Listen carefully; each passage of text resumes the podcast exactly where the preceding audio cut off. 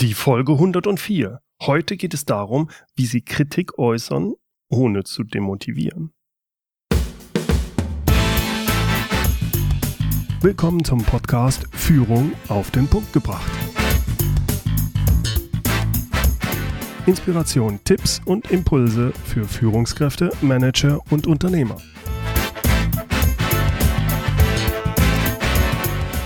Guten Tag und herzlich willkommen. Mein Name ist Bernd Gerob. Ich bin Geschäftsführer-Coach und Führungstrainer in Aachen.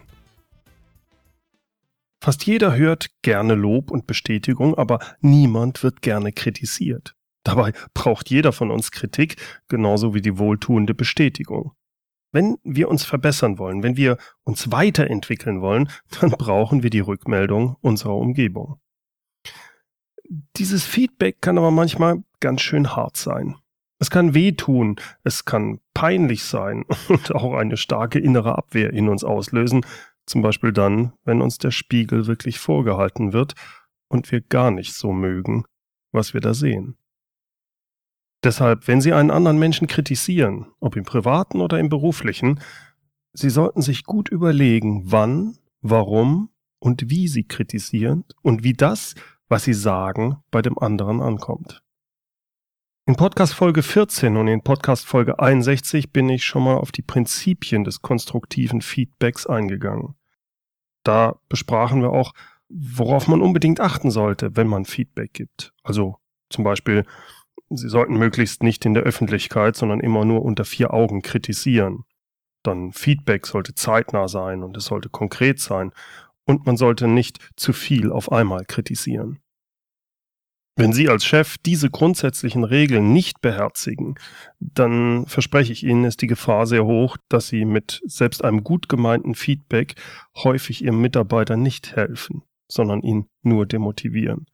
Sie werden so sein Verhalten normalerweise nicht ins Positive verändern.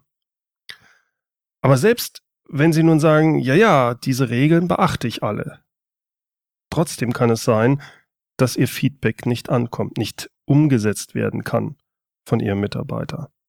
Warum das so sein kann und was sie dagegen tun können, darum geht es mir heute. Denn es ist entscheidend, sich in den Kritisierten hineinzuversetzen.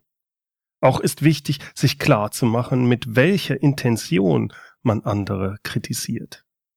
Ganz wichtig ist es, dass man das Selbstwertgefühl des anderen respektiert. Kritik kann leider sehr schnell das Selbstwertgefühl des Kritisierten angreifen, selbst wenn man das gar nicht bewusst macht. Was meine ich damit? Wenn zwei Menschen kommunizieren, gibt es immer zwei Ebenen, die Kopf- und die Bauchebene, oder anders ausgedrückt der Verstand und das Gefühl. Scheinbar eindeutige Aussagen oder Situationen können deshalb von verschiedenen Menschen ganz unterschiedlich gedeutet werden. Ich gebe Ihnen da mal ein Beispiel. Stellen Sie sich vor, ein Mann fährt Auto. Neben ihm sitzt seine Frau. Sie fahren gemeinsam auf eine Ampel zu, die gerade auf Rot wechselt. Und jetzt sagt die Frau, die Ampel ist rot. Wie reagiert der Mann? Die erste Möglichkeit, ja, das sehe ich auch. Also er reagiert verärgert, denn das Gefühl, was ihm hochkommt, ist, muss sie mich wieder schulmeistern? Bloß weil ich drei Punkte in Flensburg hab, äh, meint sie mir, das immer wieder aufs Brot schmieren zu müssen. Ah, diese Gängelei ist nun wirklich nicht nötig. Oder die zweite Möglichkeit. Sie, die Ampel ist rot. Und er sagt, Danke, hab ich gesehen. Denn gefühlsmäßig sagt er sich, gut, dass sie aufmerksam ist und mich darauf hinweist. Ich habe ja schon drei Punkte in Flensburg. Da kann ich mir wirklich nicht noch leisten, eine rote Ampel zu überfahren. In beiden Fällen hat sich die Frau exakt identisch verhalten. Sie hat dasselbe gesagt, sogar mit genau demselben Wortlaut und derselben Intonation. Und trotzdem, trotzdem kann es zu zwei vollkommen unterschiedlichen Reaktionen kommen. Die Bewertung und Interpretation des Gesagten basiert nämlich nicht nur darauf, was und wie es gesagt wird, sondern immer auch in welchem Kontext, in welcher Situation, von wem es gesagt wird und wie der andere drauf ist, wie er es für sich aus dem Bauch in dem Moment interpretiert aufgrund von Sachen, die vielleicht in der Vergangenheit passiert sind. Da kann etwas noch so gut gemeint sein und trotzdem kommt es falsch an.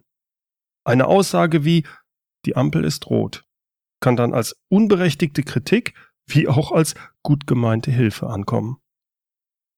Was können wir daraus lernen? Nun, wenn ich jemanden kritisiere, weil ich ihm helfen will, dann sollte ich mir sehr gut überlegen, wie das, was ich sage, bei ihm wirklich ankommt. Also welche Assoziationen können bei dem, was ich sage, bei ihm hochkommen? Besteht die Möglichkeit, dass das, was ich sage, falsch aufgenommen wird? Wenn ja, wie kann ich es vielleicht besser oder anders formulieren?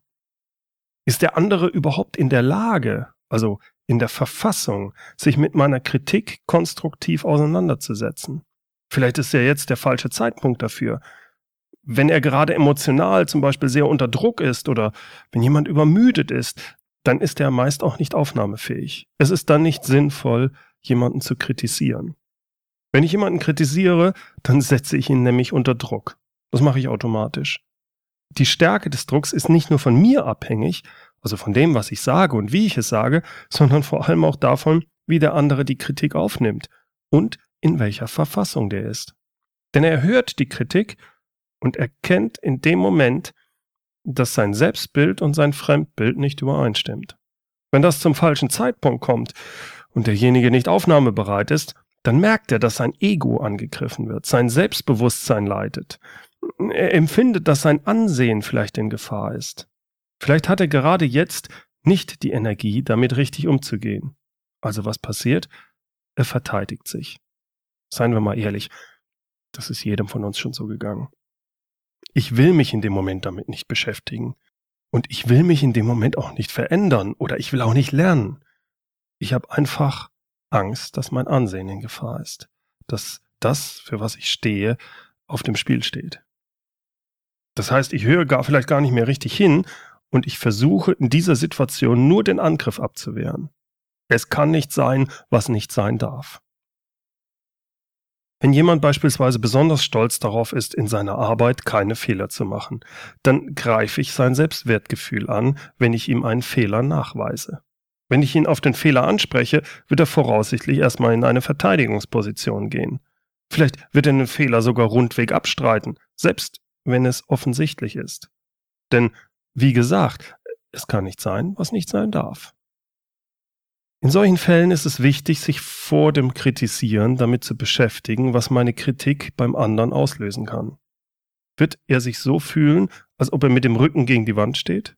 Gibt es nicht vielleicht eine Möglichkeit, ihn so zu kritisieren, dass er die Kritik annehmen kann, ohne sein Gesicht zu verlieren? Nehmen wir ein banales Beispiel zur Verdeutlichung. Mein Mitarbeiter, Herr Müller, der ist sehr stolz darauf, keine Rechtschreibfehler zu machen. Er ist stolz darauf, alle Regeln der Rechtschreibung zu kennen.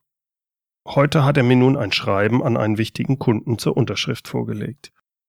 Und ich, ich finde einen Kommafehler. Der Fehler sollte möglichst vor dem Versenden an den Kunden noch korrigiert werden. Aber wie sage ich ihm das?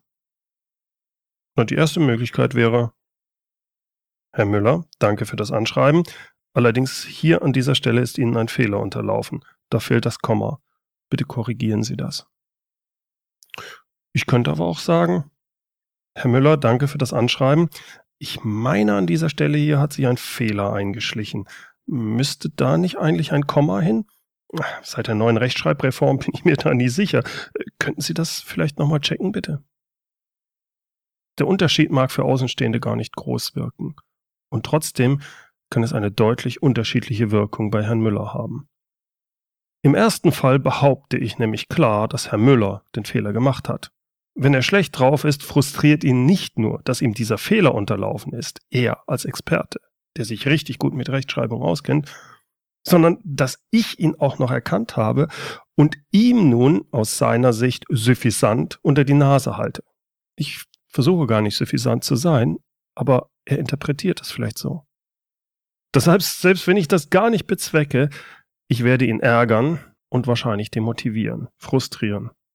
Das muss ich ja nicht unbedingt herausfordern, wenn ich mich in ihn hineinversetzen kann. Im zweiten Fall sage ich, dass ich glaube, dass da ein Fehler vorliegt. Ich sage aber nicht, dass er den Fehler gemacht hat. Es kann ja sein, dass jemand anderes das Schreiben erstellt hat. Es kann auch sein, dass ich mich vertue. Ich bin ja nicht der Rechtschreibprofi. Er ist es. Ich lasse ihm seine Expertenrolle. Vielleicht kommt er später zu mir und sagt, Herr Gerob, Sie hatten recht, da ist mir ein Kommafehler unterlaufen. Ich gebe ihm also auch noch die Möglichkeit, über seinen eigenen Schatten zu springen und selbst wenn er es jetzt nicht so annimmt, später zu sagen, oh, da ist mir wirklich ein Fehler passiert und es auch zuzugeben. Ich lasse ihm eine Tür, durch die er durchgehen kann. Ich nagel ihn nicht an die Wand. Manchmal sind es Kleinigkeiten in der Wortwahl, die eine Kritik so umwandeln, dass der andere sich nicht verteidigt, sondern sie eher annehmen kann, ohne dass sein Selbstbewusstsein darunter zu sehr leidet. Das heißt nicht, dass das immer funktioniert, aber als Führungskraft sollte ich es zumindest versuchen. Bei jeder Kritik schwingt immer etwas von Erleuchtung mit. Ich beurteile dich und automatisch dadurch erhöhe ich mich. Deswegen kommt Kritik häufig auch nicht sehr sympathisch rüber, selbst wenn sie noch so gut gemeint ist. Durch meine Kritik führe ich dem anderen seine Unzulänglichkeiten vor Augen. Das kann bei dem anderen zu Abwehrreaktionen und auch zu Minderwertigkeitsgefühlen bis hin zu Rachegelüsten führen. Und deshalb, deshalb ist es so wichtig zu versuchen, Kritik wertschätzend rüberzubringen und dazu gehört, dass ich auf Befindlichkeiten des anderen, zumindest bis zu einem gewissen Grad, eingehe. Dazu muss ich mich in ihn hineinversetzen können. Ich muss über ihn etwas wissen. Das muss ich nicht aus Menschenliebe tun, sondern ganz einfach aus eigenem Egoismus.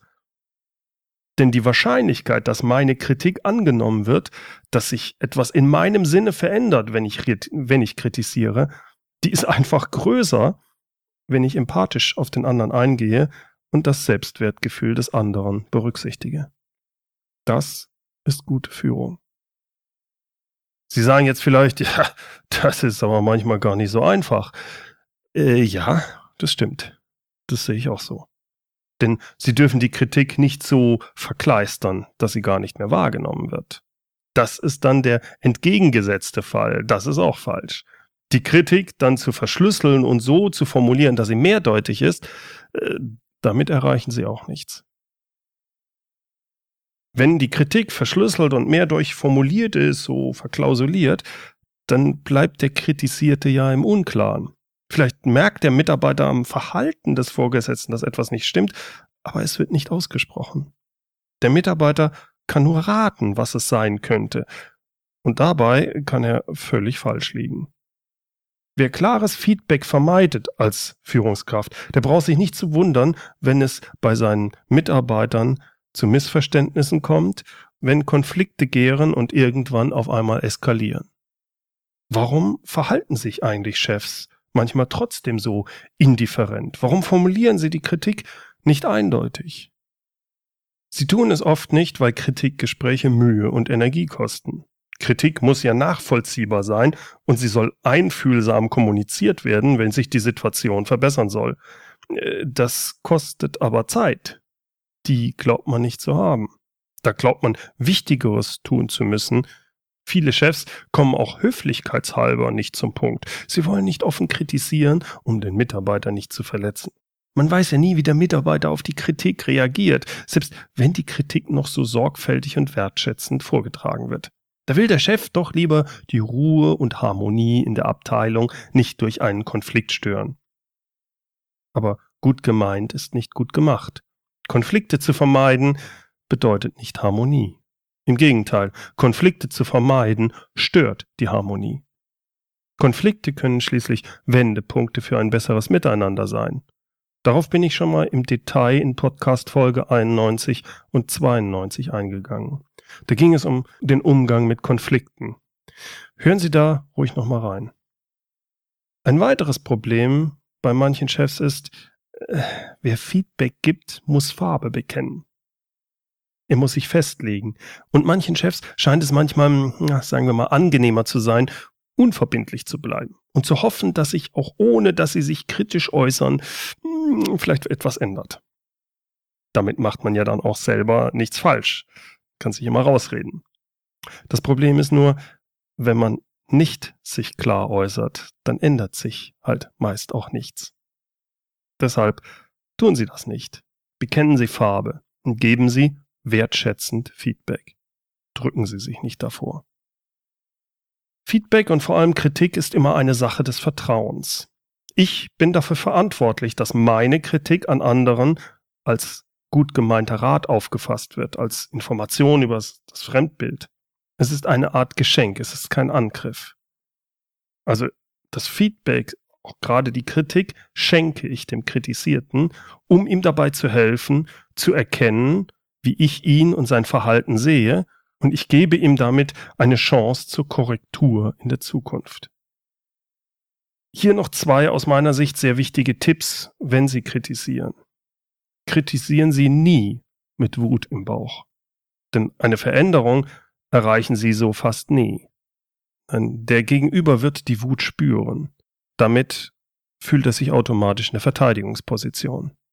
Das heißt, wenn Sie Wut im Bauch haben, wenn es irgendwie möglich ist, sagen Sie nichts und schlafen Sie eine Nacht drüber. Und das Zweite, wenn Sie kritisieren, stellen Sie das zukünftig wünschenswerte Verhalten in den Vordergrund und nicht den gemachten Fehler. Als Führungskraft ist es Ihre Aufgabe, Ihren Mitarbeitern zu helfen, sich weiterzuentwickeln und sich zu verbessern. Dazu müssen Sie ihnen konstruktives Feedback geben und das ist gar nicht so einfach, wie wir ja eben besprochen haben. In Workshops, in Coachings, auch per E-Mail erhalte ich gerade zum Feedback und zu Kritikgesprächen häufig Fragen wie zum Beispiel, äh, wie mache ich das wirklich mit dem konstruktiven Feedback? Worauf muss ich da im Einzelnen achten? Wie fange ich ein Kritikgespräch an? Wie und wann kritisiere ich? Und vor allem, wie sage ich es? Wie mache ich zum Beispiel eine klare Ansage, ohne zu verletzen? All diese Fragen beantworte ich in meinem neuen Feedback-Videokurs. Mit fünf prägnanten Videos lernen Sie im Detail, worauf es beim Feedback ankommt. Zu jedem dieser Videos gibt es Fragen und Checklisten, die Sie durcharbeiten können, damit Sie das Gelernte auch wirklich später erfolgreich umsetzen.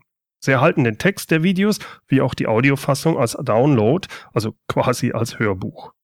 Dieser Videokurs ist Teil der Leadership-Plattform, dort ist es das Modul 4. Den Videokurs gibt es zusammen mit den Business Leader Cards. Das sind 32 Führungstipps in Form eines Kartenspiels. Ich habe die letztes Jahr schon vorgestellt und die Rückmeldungen zu den Business Leader Cards sind hervorragend gewesen. Wir haben jetzt schon mehrere hundert davon verkauft und äh, ich glaube, sie sind eine unheimlich gute Hilfe, um mit Mitarbeitern ins Gespräch zu kommen. Die Business Leader Cards nehmen bei Gesprächen nämlich den Druck aus dem Thema Feedback, zum Beispiel in diesen jährlichen Mitarbeitergesprächen. Sie helfen in einem spielerischen Umgang offener über Führungsthemen zu kommunizieren. Das heißt, mit den Karten lassen sich schwierige Führungsthemen spielerisch ansprechen. So können Sie zum Beispiel vor dem Mitarbeitergespräch Ihrem Mitarbeiter das Kartenspiel nach Hause geben und ihn bitten, sich alle Karten in Ruhe zu Hause durchzuschauen. Und dann soll er sich aus jedem Themengebiet, das ist also jede Farbe, vier Farben, jeweils eine Karte aussuchen. Die Tipps auf diesen vier Karten sollen dann zum Beispiel die Themen sein, mit denen er am meisten in seinem Alltag zu kämpfen hat und bei denen er von Ihnen Unterstützung benötigt, um sich persönlich zu verbessern. Diese vier Karten soll er dann in das Mitarbeitergespräch mitbringen und mit Ihnen besprechen. Eine andere Möglichkeit wäre, Sie geben Ihrem Mitarbeiter im Mitarbeitergespräch eine Karte mit einem Tipp, den er besonders gut umsetzt, und eine Karte mit einem Tipp, hm, wo er sich noch verbessern kann. Dabei dienen die beiden Karten als eine Art Eisbrecher, um ins Gespräch über das jeweilige Verhalten zu kommen. Wenn Sie Ihren Mitarbeitern wirklich helfen wollen, wenn Sie wollen, dass Ihre Mitarbeiter mitdenken und das tun, was sie wollen, dann müssen Sie Ihren Mitarbeitern konstruktives Feedback geben. Mit diesem Bundle aus Videokurs und den Business Leader Cards helfe ich Ihnen dabei. Zusammen kosten sie nur 89 Euro, inklusive Mehrwertsteuer. Schauen Sie einfach mal unter www.businessleadercards.de vorbei. Ich verspreche Ihnen, es lohnt sich. Ach ja, bis zum 31. August erhalten Sie von mir beim Kauf des Bundles noch zwei Boni, nämlich zwei Videos. Und zwar, worauf es als Führungskraft wirklich ankommt und meine fünf Tipps, um selbstständige Mitarbeiter zu bekommen. Lassen Sie sich das nicht entgehen. Wie gesagt, die beiden Bonusvideos gibt es nur noch bis zum 31. August 2015. So, das war's mal wieder für heute.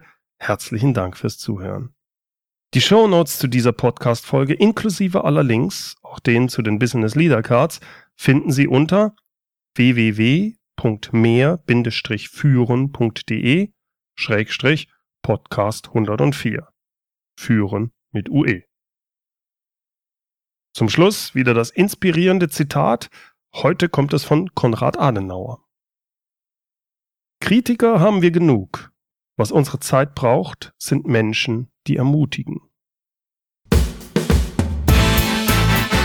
Herzlichen Dank fürs Zuhören. Mein Name ist Bernd Gerob und ich freue mich, wenn Sie demnächst wieder reinhören, wenn es heißt Führung auf den Punkt gebracht. Inspiration, Tipps und Impulse für Führungskräfte, Manager und Unternehmer.